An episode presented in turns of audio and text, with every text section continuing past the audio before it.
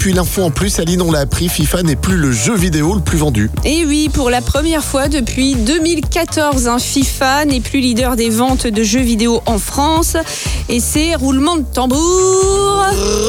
Animal Crossing, qui lui a volé la vedette hein, euh, l'année dernière. Ouais, moi je m'en fous, je suis encore à Mario Kart. Tous les matins, Alex et Aline réveillent les Ardennes.